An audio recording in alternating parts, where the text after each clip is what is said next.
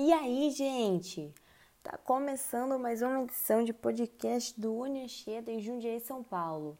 Eu sou a Mariana e hoje eu vou apresentar para vocês um tema que muitas pessoas desconhecem e que pode acudir à vida, economizar tempo, dinheiro e até gerar saúde mental.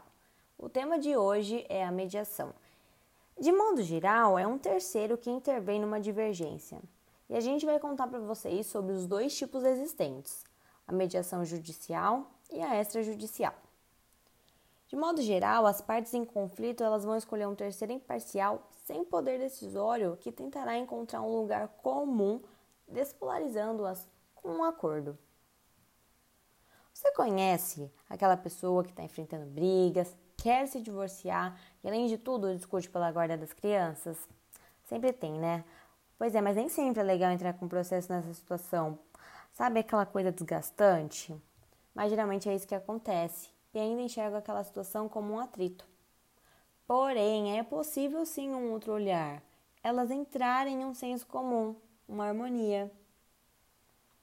No primeiro cenário, uma das partes, o autor, já entrou com ação judicial.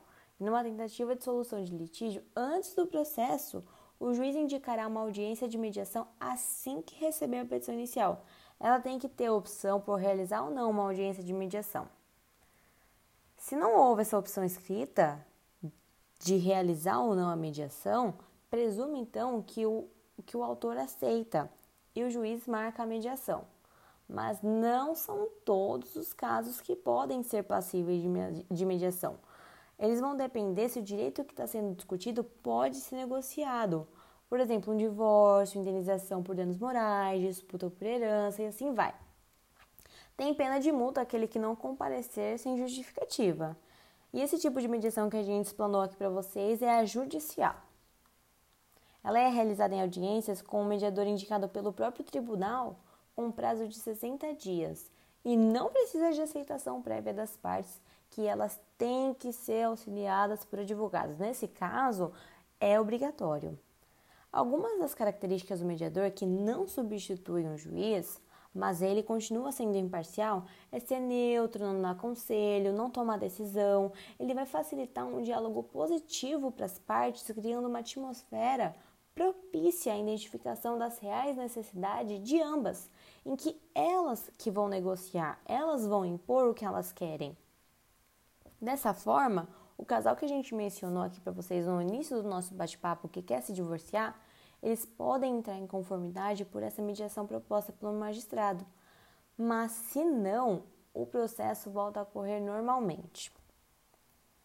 No segundo cenário, e se você estiver numa situação complicada e já souber da mediação que a gente falou aqui para você, a sua vida pode ser facilitada, nem vai precisar entrar com o processo.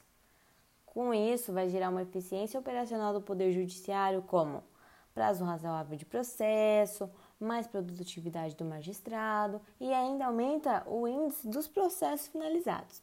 Isso gera uma economia processual para você e para o próprio Poder Judiciário.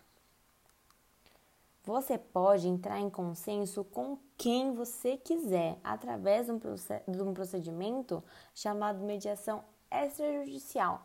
Por exemplo, você e seu concorrente, ou até mesmo uma questão patrimonial que está em jogo. A única diferença aqui é que nesse tipo de mediação, o ponto de partida será dado por uma das partes e pela outra aceita. Ela é feita fora dos tribunais por um mediador com técnicas de pacificação para facilitar a negociação entre elas.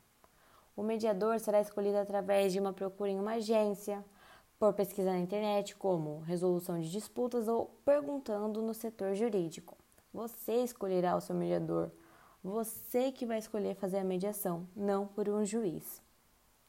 A ideia aqui é encontrar uma solução para o impasse sem que esse precise virar um processo judicial, tirando aquela ideia de adversidade, sabe?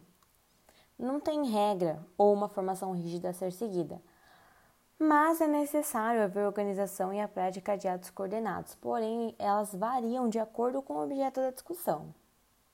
Nesse caso aqui, o advogado não vai ser obrigatório mas ele é uma figura muito importante nas audiências, pois ele busca que a garantia do direito do seu cliente, você, seja realmente preservado. Se as partes não tinham previsão contratual desse tipo de audiência, é necessário então observar alguns critérios para a realização da primeira reunião, como um prazo mínimo de 10 dias úteis, local de reunião que possa envolver informações confidenciais e uma lista de mediadores.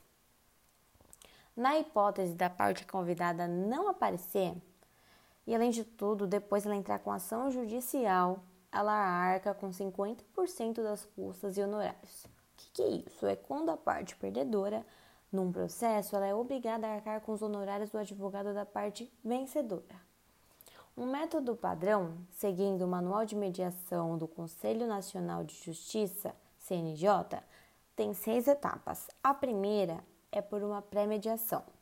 A segunda é uma reunião de informações. A terceira é uma identificação de questões, interesses e sentimentos. Em quarto, fica o esclarecimento das controvérsias. Quinto, resolução de questões. E, por fim, o registro dessas soluções encontradas. Quando o acordo for celebrado, o procedimento de mediação se dará por encerrado, gerando então um título executivo extrajudicial. Quando esse título for afirmado, homologado por um juiz, vai se tornar um título executivo judicial, que é uma prova para que o outro execute o que nele está escrito. As audiências de mediação elas serão realizadas nos Centros Judiciários de Solução de Conflitos e Cidadania, popularmente conhecidos como SEJUSC. Eles são próprios principalmente para a realização das sessões desses tipos de audiência mesmo. Além disso, tem o atendimento e orientação aos cidadãos. Esse setor abrange a mediação pré-processual e processual, em que qualquer pessoa pode procurá-los e solicitar o agendamento de uma sessão de mediação, e os serviços disponibilizados por eles são gratuitos.